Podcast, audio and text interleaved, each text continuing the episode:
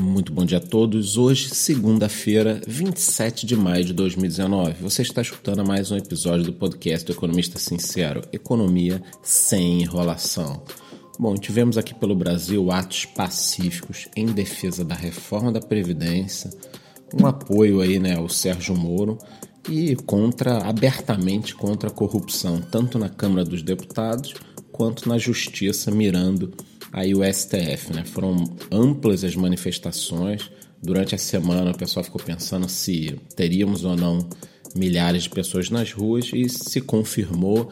Inclusive, amigos próximos informaram que Paulo Guedes ficou muito animado com as imagens, porque o pessoal estava com faixas nas ruas, diretamente pedindo a reforma da Previdência. Quer dizer, quando nós imaginávamos que a população brasileira poderia ir às ruas contra né, alguns deputados e a favor de uma ampla reforma da Previdência. Então, eu continuo muito animado, sempre falo aqui no podcast.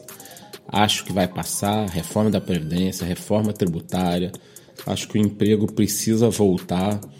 Então, eu continuo realmente muito otimista. Qualquer coisa que mude esse cenário, é óbvio que vocês serão os primeiros a saberem, sendo que a questão do Paulo Guedes estar otimista é muito importante para a gente, porque semana passada ele avisou: se não passar uma reforma muito interessante, eu pego o avião e vou embora disso aqui. Então, nesse momento, tanto Paulo Guedes quanto Sérgio Moro são figuras essenciais para a continuidade não só desse governo, mas da ordem política e econômica no Brasil e lá fora nós tivemos eleições para o Parlamento Europeu, foi a maior taxa de participação dos últimos 20 anos, com 51% dos eleitores, num total de 27 países né, da União Europeia, e já era de se esperar, a direita avançou.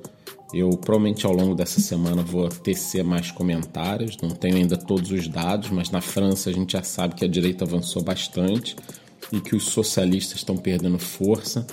Eu acho que esse movimento é muito parecido com o que aconteceu tanto aqui no Brasil quanto em outros países, né? Quer dizer, o socialismo que está perdendo força, né? É um socialismo muito baseado nessa cultura do PT, por exemplo, né? É um socialismo que já está aí há muito tempo, já está desgastado, muito envolvido em corrupção, já foi muito desmascarado, né? Eu acho que o, o socialismo que vem crescendo, e esse também avança no Brasil, é um socialismo mais pessoal, né? onde você abraça algumas minorias, onde se você é de uma minoria e não é desse partido, você é rejeitado pela, pela aquela sociedade, muito forte entre os jovens, muito forte no meio acadêmico. Então, esse é o novo socialismo e eu acredito que o crescimento dessa direita, na realidade, não é um, uma ida da população para a extrema-direita. Eu acho que é uma ida da população contra esse novo socialismo. Mas isso depois eu falo, é só para pontuar algumas coisas ao longo da semana. Eu trago maiores informações por país, por vencedor, como é que vão ficar as cadeiras, isso eu posso falar, mas já adianto o seguinte: a população das pequenas e médias cidades europeias não quer mais ser governada por um burocrata em Bruxelas. Ponham isso nas suas cabeças. Aqui no Brasil, falando um pouquinho melhor de mercados, a Magazine Luiza aumentou a oferta em 50% pela Netshoes. A gente falou disso aqui na sexta-feira, né? Inicialmente seriam 62 milhões de dólares e a Magazine Luiza está cobrindo aí a oferta da Centauro, então ela elevou para 93 milhões de dólares. E o Frederico Trajano, que é da família da Magazine Luiza, né, reclamou, mandou uma carta para a Netshoes, achou um absurdo que foi feita de forma oportunista a oferta pela Centauro essa decisão será tomada por parte da Netshoes no dia 30 e eu passo em primeira mão aqui para vocês. A princípio, tá? A Netshoes realmente será da Magazine Luiza. Também tivemos a informação na sexta-feira de que a Cielo anunciou cortes nos dividendos. No primeiro trimestre foram distribuídos 70% do lucro. Esquece, não teremos mais isso agora. E eles também retiraram as previsões de lucro para 2019. A empresa vive um momento muito delicado, muita concorrência, muita diminuição de margem. Então, assim, é um segmento que está delicado, muitos entrantes, é um segmento que está passando por uma transformação.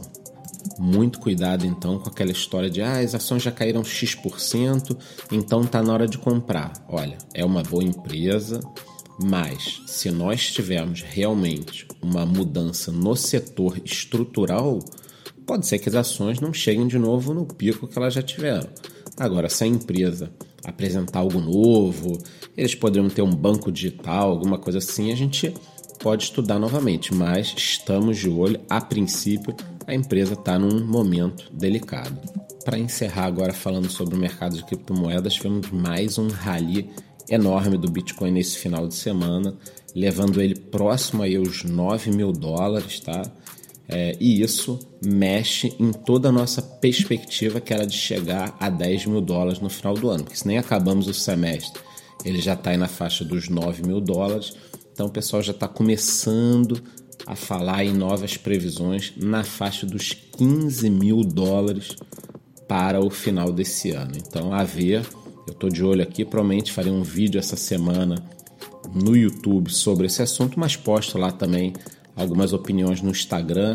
Se você quiser me seguir em redes sociais, eu vou deixar todos os links aqui no seu programa de podcast. Desejo então para todo mundo uma ótima semana. Nos vemos amanhã no mesmo horário. Muito bom dia.